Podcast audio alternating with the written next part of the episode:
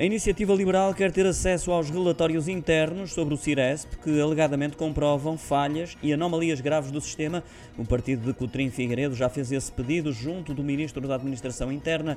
Em causa está uma denúncia feita pela Associação de Proteção Civil à Procuradora-Geral da República, apontando para a existência dessas falhas, esclarece o deputado liberal Rui Rocha, que considera uma situação grave e de interesse público, justificando assim a apresentação desse requerimento. No documento, a iniciativa liberal sublinha a importância do funcionamento da rede de comunicações em situações de emergência e que as falhas que se têm registado ao longo dos anos continuam a comprometer a segurança das populações.